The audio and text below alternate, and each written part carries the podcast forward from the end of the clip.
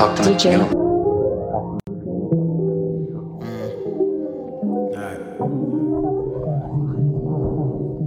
Let me talk. I'm my Bobby Brown, Millie Rocker. She like, shut up, boy, you silly cocky. And I do this pretty often. Chill shit, leave you sneezing, coughing, vomit. 嗨，大家好，我是 Daniel，我是 Sandra，你正在收听的是你有没有有趣事情？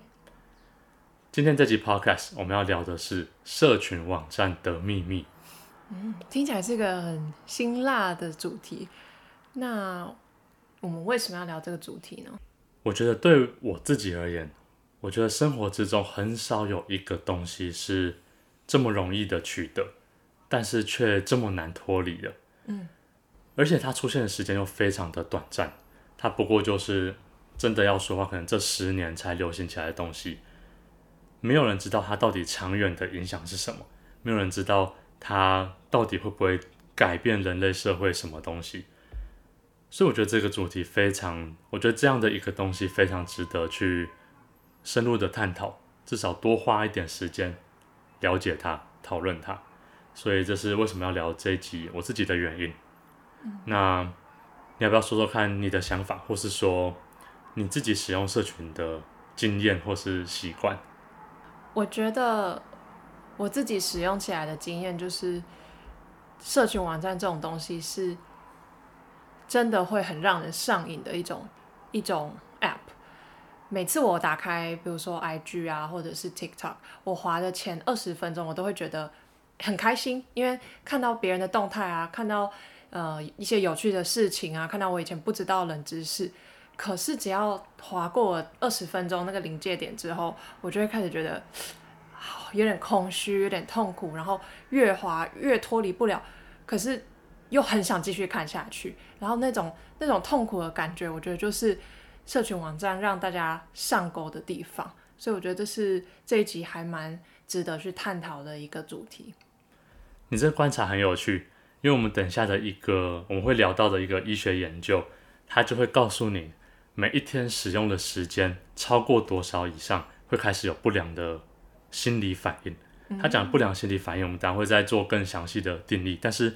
他会告诉你一个时间点。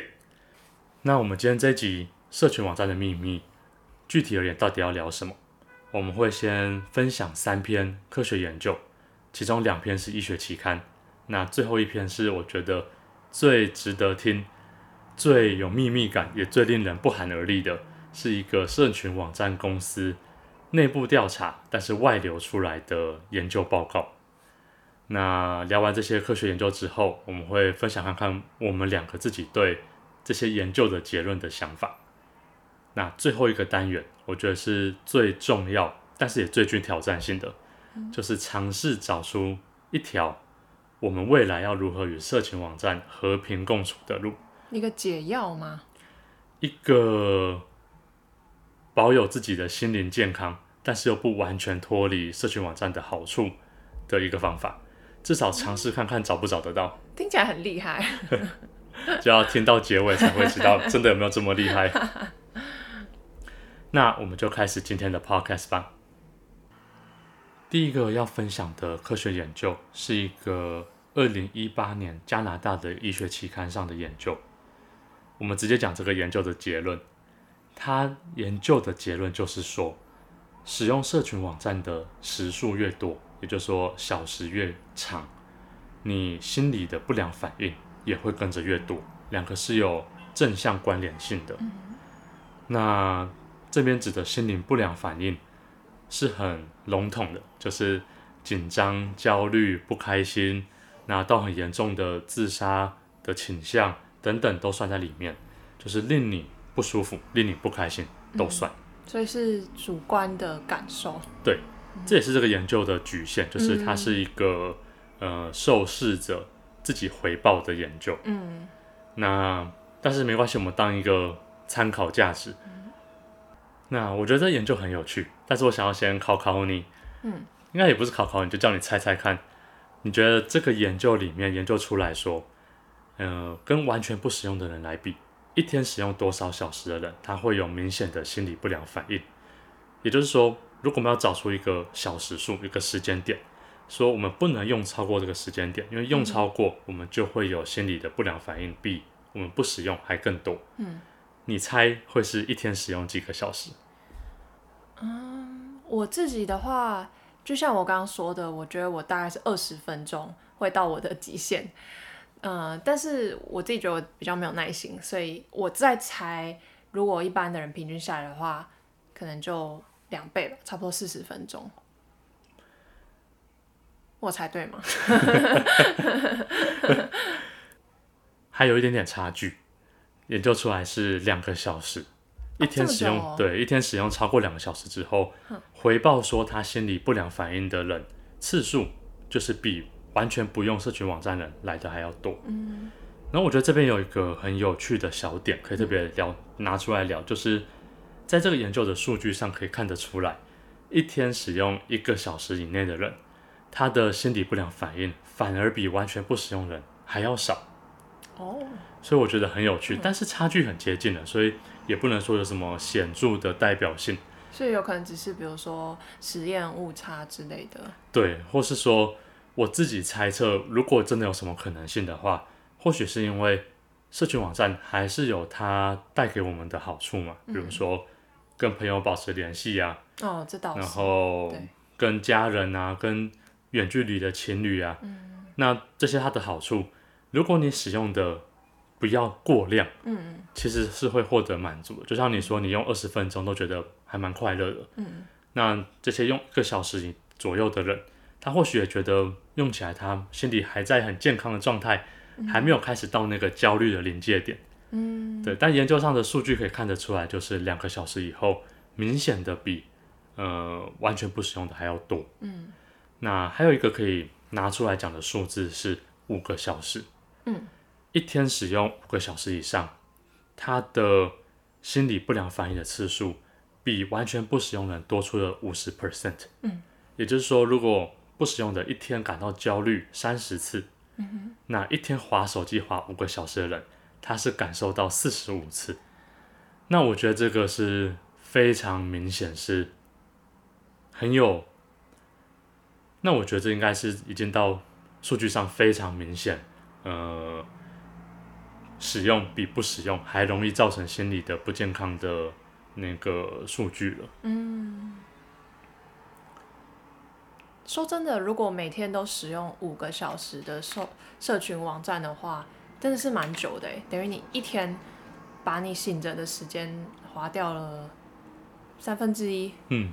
这是蛮惊人的，就是你有三分之一的时间跟注意力是投注在别人的动态上。嗯，对，对，我记得就是我自己滑手机最数量时间最长的时间都是准备考试的时候。哦，就是每天闷在家里读书，嗯，然后就是一直在电脑上啊书本中。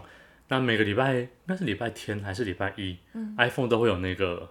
该周使用时数的报告，使用时间。对，那每次看到那个报告都会觉得很有罪恶感。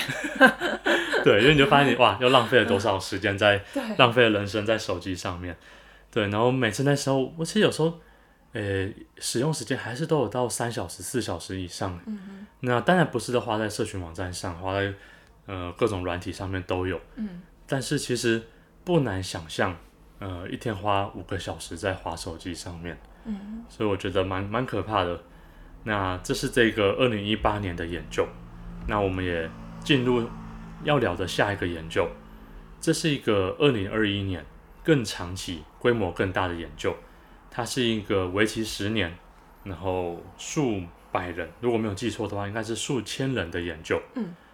那这个研究其实大致上跟第一个研究蛮相近的，所以我们就快速的带过。它的结论就是。呃，使用社群网站的时间时数跟自杀倾向是有正向连接的。你使用社群网站时间越长，嗯，你的自杀倾向就越高。那这个研究花了蛮大的篇幅在讨论，是说，除此之外，在于应该说对于女性的影响又是尤其的明显。如果我没有记错的话，对于女性的。呃，影响率应该高于男性整整两倍以上，也就是说，它远远的更容易影响女性有自杀的倾向。嗯，那这个研究的结论是一个非常恐怖的结论嘛？嗯，刚刚只是心理的不良反应，这个直接是说会有自杀的念头出现。嗯，所以我觉得从这两个研究，其实还有很多个类似的研究都可以看得出来。呃，在科学上，社群网站会造成使用者的心灵是不良的影响，嗯，是一个蛮明确或说明显的事情，是至少是目前的显学了。哎，我觉得这两个研究还蛮有趣的，因为它其实是一件大家心里都默默有数的事情。对，我觉得这是一个心知肚明的秘密。对，就是我相信所有的 social media 的使用者在滑手机的时候，或多或少都会有那些呃焦虑感啊，或者是其他不良的情绪。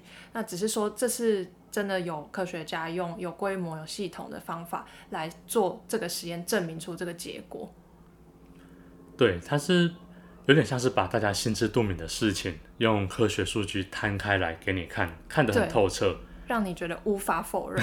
对，这个你指的是那个吗？社群网站公司。这刚好是一个很好的转场到我们第三个研究，就是社群网站公司自己的内部调查。嗯，这个就有趣了。对，这个真的非常非常的有趣，我觉得很值得听一下这个研究到底讲了些什么事情。嗯哼。这个研究是发生在二零一九到二零二零年间。那这间社群网站公司就是我们最爱的脸书公司。也就是我们有吗？大家有最爱脸书吗？也是我们今天的 Meta 公司 啊。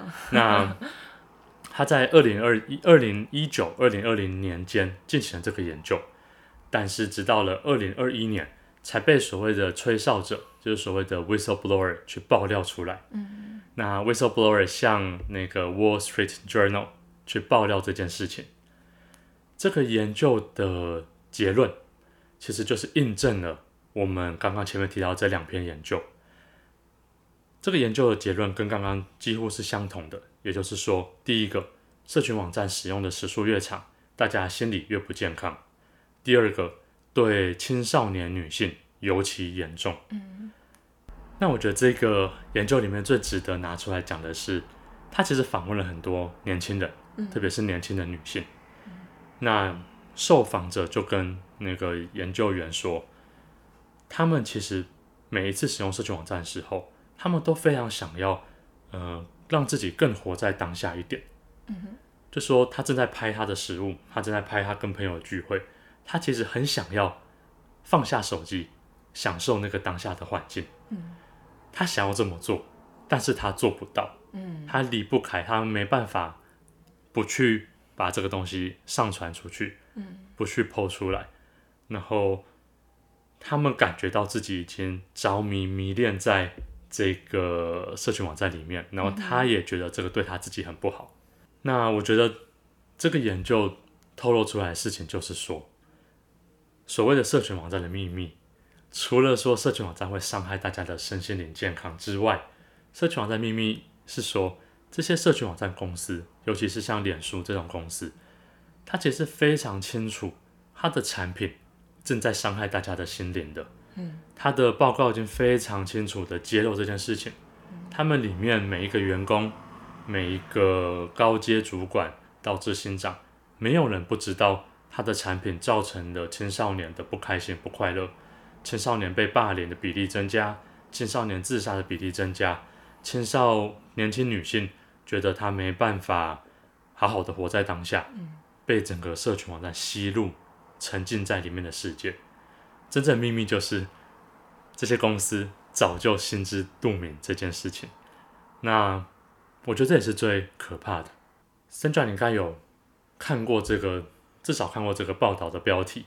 有，记得去年大概这个时候，他还蛮耸动的。对，因为它是引起美国社会非常大讨论的一个报道，一个很大的波澜波动。嗯那这个吹哨者也被邀请到美国国会去，呃，作证。嗯嗯。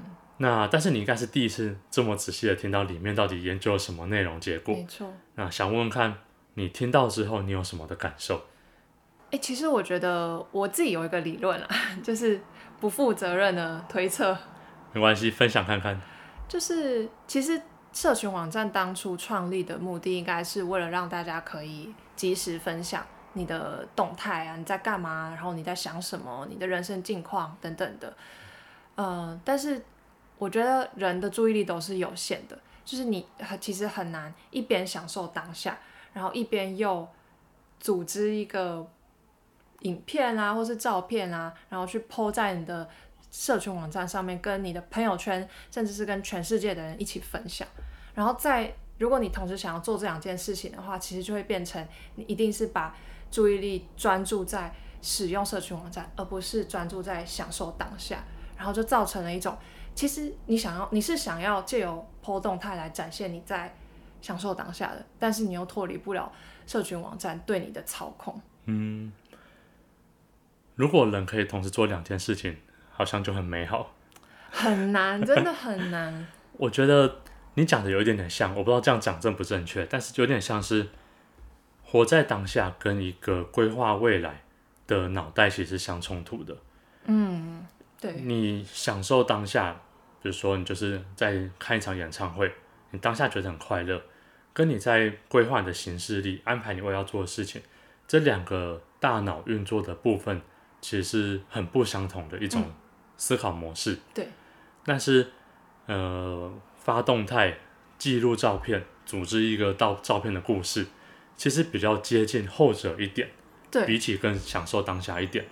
那这两种感受其实很难同时并存，很难同时一边享受的当下，一边又努力记录着当下。嗯，对，所以，所以我以前看 YouTube 的时候，我就一直想到这件事情，嗯，因为我觉得。很棒很棒的 YouTuber，他们是把他当下享受到的事情记录下来，然后呈现给你看，让你也有一种你在享受他在享受的那个当下的感觉。对。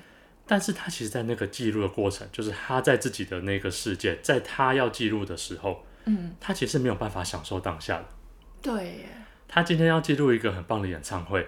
他是非常多的规划，他要怎么运镜，他也要怎么剪接，他一定要先想好他要怎么叙事，对，才在当下才有办法去记录下来。嗯，但是他最后剪接的时候是用一种很当下呈现方式呈现给观众，嗯，然后观众就觉得哇，看你的影片就像是我到了现场一样，嗯，然后我觉得这个不同很多层次的那个转变是一个很有趣的，也很有趣的过程。我觉得是会有一点精神错乱吧。就是长期的来看，而且如果你是每一天都把你每一天的五个小时、三个小时用这样的方式记录下来的话，其实我相信长久下来是对你的精神健康会很有很大的影响。对，那就是牺牲你自己活在当下的机会，嗯，但是就是赚钱，达到艺术创作哦，赚钱。可能两者不违背吧。我想到是，好，那你今天不这样做，你今天去工作，嗯，嗯，你其实也是牺牲你去享受当下的机会，然后只是换取金钱。但是你出卖的不是你的人生，对，就是你出卖的是你的时间，你的。或是说你出卖人生，不是出卖给一群陌生的观众，嗯，你是出卖你的人生给你的老板。对，哪一个比较好？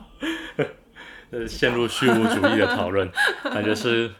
下一下一个很好的主题，但我们先拉回来到我们今天社群网站的秘密。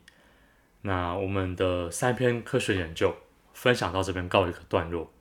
这三篇研究都透露出来，社群网站会伤害使用者的心灵。社群网站公司非常清楚，它正在伤害我们的心灵。它也非常清楚，它造出的产品让我们非常难得脱离。我们容易被沉迷。容易被吸住。那在我们进入我们讨论我们自己的想法，我们分享我们对这些研究看法之前，我们最后一个小小的补充就是，我们去年还在哥伦比亚读法律硕士的时候，我们上学期选修了一门呃 seminar 小班制的研讨会型的课程。那门课程的教授授课老师，他就是 Facebook Meta 的法务长。前法务长，他担任了六年左右的法务长。那刚刚提到这些调查，还有无数的各式各样的研究，很多都是在他任内所发生的，嗯，甚至是他去主导的调查报告。那、嗯、这件事情被爆料出来的时候，刚刚好就是他在上课的时候。那他是个非常好好讲话、好相处的教授，没有任何的架子的那种人。那他每堂课前都会给大家一个呃问问题时间、聊天时间，看看当周有没有发生什么大事情，然后我们可以拿出来跟他讨论。然后他就会跟我们分享他自己的看法，他深入业界第一手的看法。我觉得这边可以补充一下，法务长在公司里面大概是什么样的地位？因为可能听众不是每个都很清楚公司的架构。至少在脸书，法务长的职位大概就是副总的等级，也就是呃，祖克伯底下有很多个不同的部门，那每一个部门的最高头头都是副总。那法务部算是其中一个，所以他算是直接跟祖克伯回报的众多副总之一，嗯、就所谓的 VP。嗯，那这个新闻被爆料出来的那一堂课，就刚好有学生就拿着这篇报道去质问他说：“这篇报道爆料出来，脸书做了这些这些这些事情，那你身为前法务长，你有什么看法？你有什么话要说？” 那我觉得这边可以当做一个平衡报道，我们来分享一下他的说法是什么样子。在脸书担任法务长，对于脸书的所作所为有什么可以辩驳的话？那这个教授叫做 Colin Stretch，他的说法是，他认为这篇报道的研究结果并不是最重要的。一个报道，或说各式各样的报道。会有正面的研究结果，有负面的研究结果。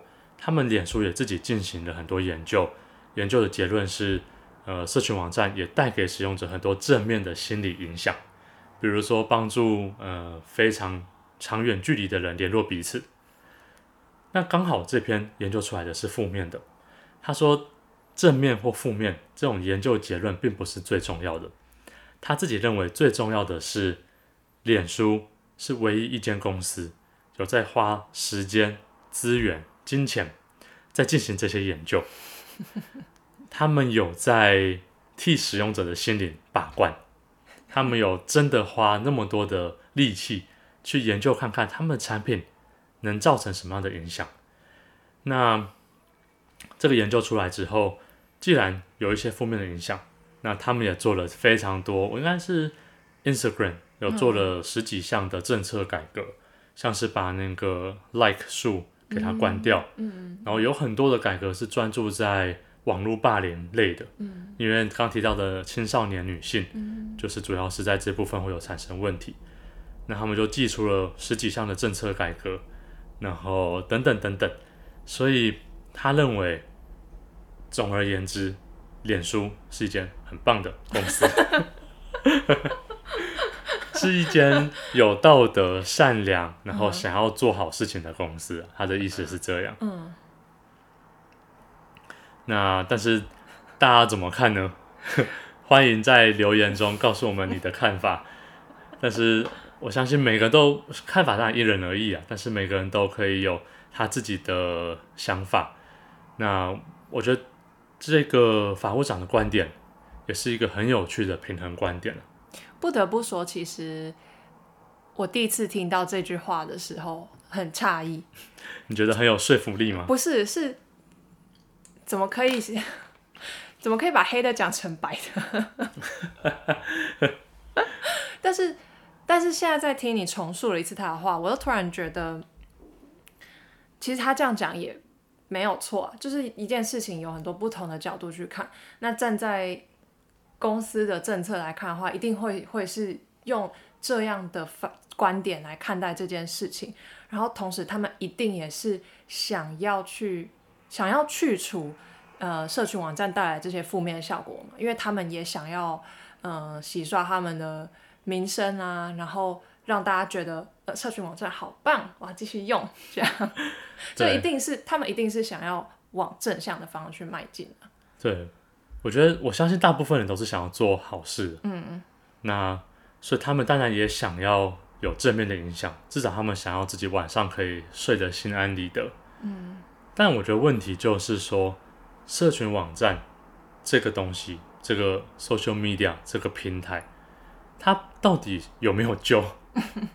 就他是不是一个透过这些 policy 的呃改善，就可以变成一个只剩下正面影响，没有负面影响东西？还是他在很多的面向上，就是一个人类的负面情绪的扩大媒介？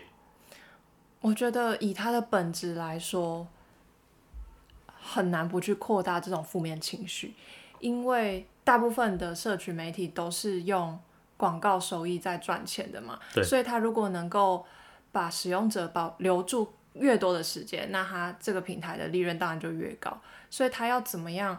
同时去掉大家那些负面情绪，可是又让所有的人留在这个网呃留在这个平台上面越久越好。我觉得这其实是蛮冲突的事情。对，我觉得这是很棒的转场，刚好可以来聊聊我们自己的看法。我自己看到这些研究之后，我的想法是，我觉得很容易被忽视的一点，但是其实就是非常重要的一点是说，嗯、社群网站。这些大公司，它的动机跟我们所谓的一般的使用者，我们日常社群网站使用者的动机是完全不同的。嗯嗯。那我觉得这点真的非常容易被大家忽视。同意。那所谓的动机讲得更清楚、具体、明白一点，就是说，社群网站它想要的是什么？今天一个社群网站公司，它是呃很多人的集合体。它当然有它公司的任务，所谓的公司的 mission。嗯。那佐克伯当然会有他写在公司最第一句话：我们这间公司是为了做什么？那据我是带来人与人的连接。对，据我所知是人与人的连接。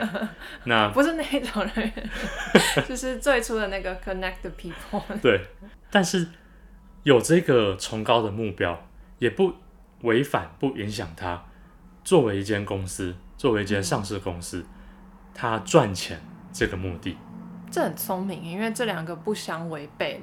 对，而且他作为一个上市公司，他必须对自己的股东交代。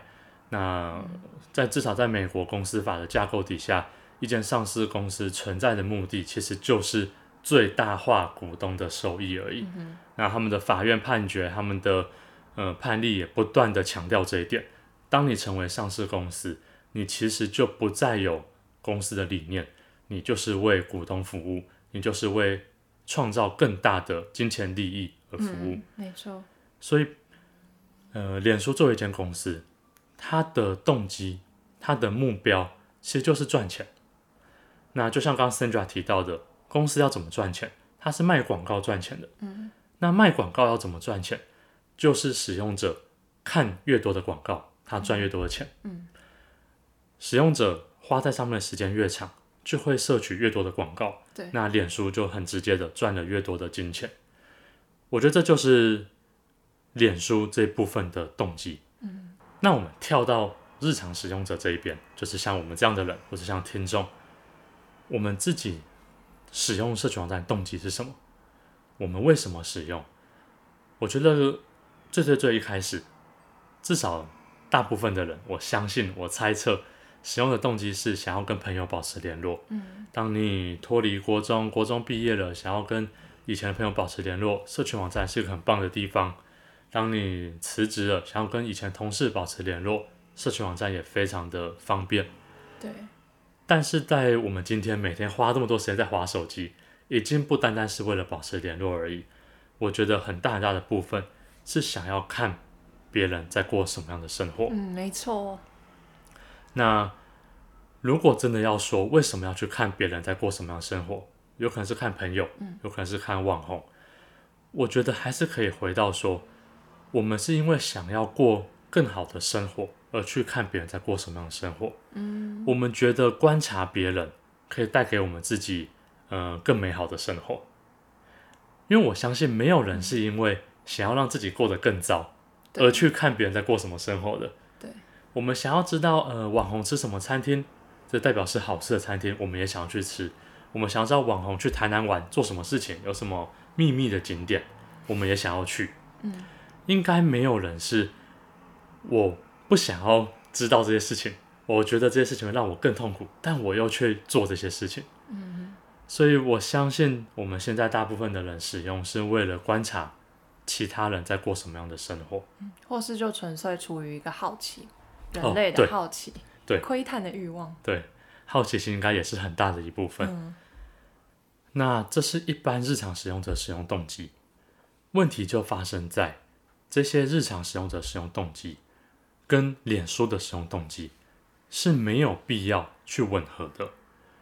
换句话说，如果今天脸书的动机赚钱，会来自于大家使用的心理越健康，我们用的越健康，我们就会用越久。如果是这样的话，那就是一个完美的产品，两个动机相吻合。但事实上，不管我们的使用体验有没有造成我们的心理有没有负面影响，只要我们使用的时间会越长的话，对脸书而言，它就是可以符合它的动机，会让它赚到更多的钱的。脸书不用去在乎我们有没有达到我们自己想要的使用动机跟目标，嗯，它只在乎我们使用时间有没有更长而已。嗯，那我觉得这一这一个差异很容易被忽视，嗯，特别是对我觉得对年轻的小朋友们，就是国中生、高中生，嗯，因为我自己印象中，在国中、高中的时候，其实是很少会去用动机看待事情的，嗯哼，因为出社会之后，你才会比较去想想别人做这件事情的动机是什么。甚至是说，你希望别人帮你做事情，你要给他什么样的动机？你要给他什么样的 incentive？嗯，但是在小朋友的时候，不会把社会想的这么现实。嗯，你不会处处去思考说这件事情背后的目的，背后错综复杂的金钱交割又是什么？所以我觉得对青少年而言，这个动机的差异是尤其重要、尤其有危险性的事情。你还不知道脸书要的跟你要的其实完全不同的时候，嗯，你就已经每天花两个小时、三个小时给这间公司了，帮他赚钱，对，看他的广告，帮他带来更多的收益，嗯，然后造成你心里更多的负面的影响，嗯，然后脸书却又赚的越来越多。我觉得总而言之的话，就是说，脸书要的是你越来越着迷在这个世界里面。他要的不是你有更美好的生活，他要的也不是你有更健康的心理，他要的就只是你会花更多的时间在他的软体、他的服务上面。嗯，这就是我今天的看法。嗯，那 Sandra 有没有什么要补充的？我觉得你刚刚那个观点讲的非常好，就是使用者跟社群网站公司之间的算是有点利益的冲突。然后我自己的想法其实是，就算大家都是同样都是社群网站使用者，还是有分一般的使用者跟所谓的网红 influencers 这种专业级的使用者。然后我自己的想法是说，其实现在大家使用社群网站的频率非常非常的高，然后当然会很不自觉的去。模仿一些你看到的网红啊、influencer 的行为等等的，但是其实我觉得有时候也会有点忘记，是说一般的使用者跟这种专业级的使用者，他们使用平台的目的是不一样的。一般人可能就是只是单纯分享自己的生活，但是网红跟社群网站公司有点像，就是他是靠他的 po 文、他的影片来赚钱的。有不很多不同层次的那个不同的动机的差异。对，没错。有一般使用者跟社群网站公司，然后在使用者里面又可以区分成，呃，日常使用者跟专业级使用者。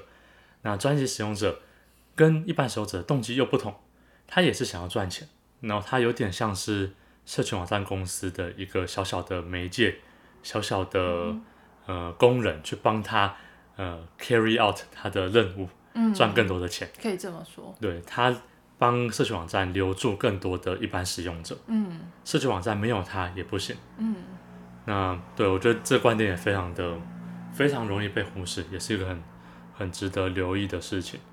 那我们的讨论应该到这边一个段落，我们要进入最重要也最具挑战性的一个单元，就是尝试找出一个跟社群网站和平共处的方法。因为我觉得录这集 podcast 也不是叫大家不要使用社群网站，这是很不切实际的建议或想法。我自己还是会继续使用社群网站。如果刚刚那个科学研究是真呃真实的话，那如果完全都不用，好像也没有比较健康。就是比起那个只用一个小时的那那一群使用者。对，所以问题是要如何健康的使用社群网站。嗯、但是我觉得这一集 podcast。很适合作为一个警语，提醒大家说，社群网站的风险在哪一边，让大家知道，你今天要去使用这个东西，你是冒着什么样的风险去使用的？嗯，你是有可能会过度着迷，你有可能会产生很多不良的心理反应。如果你是青少年的话，你有可能会陷入自杀的倾向增加的方向。而且提醒大家说，社群网站的动机。社群网站要的跟使用者在乎的可能是完全不同的两回事。嗯。知道这些风险之后，呃，一个使用者比较可以做出一个相对健全的判断。对，说我到底要不要使用这个东西？对。那我我觉得这很像，我觉得就是很像投资股票一样。嗯。我们今天都知道投资大盘，所谓的 ETF。它的成功率是远高于自己去挑选个股投资的。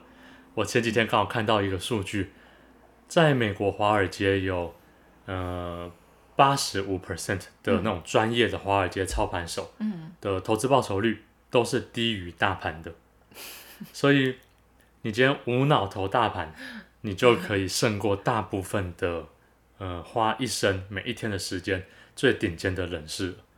那知道这件事情之后，你可能还是觉得我的判断力一定是最棒的，我还是想要赌赌看，然后因此而去购买个股。嗯嗯。所以不是说不能做这件事情，因为还是有人可以成功的投资个股，还是有人可以运用社群网站的好处来达到一个帮助他生活的呃媒介的方法。嗯。我觉得今天的问题是，如果你知道使用社群网站的风险这么高之后，你还会这么轻易的踏入这个世界吗？你还会这么轻易让你的小孩、你的侄子使用社群网站吗？如果你知道他使用会一路迈向增加心理的焦虑、增加心理的不良的路上，你会这么的信任他会有办法聪明的躲避这些挑战吗？嗯。所以我觉得，或许在某一个呃近未来的世界里面，使用社群网站会像是。投资股票或是喝酒一样，你必须要先阅读警语，然后知道说哇，使用每使用超过两个小时，你的心里会更不快乐。然后你要勾选我了解，我同意，你才能使用。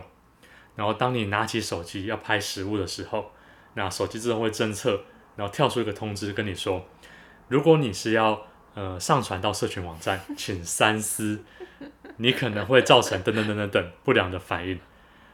你可能每滑十五分钟就会跳出一个警语，告诉你说你现在头脑又面临了什么样的不良的过程，然后你要一直按你同意，你才能继续的使用。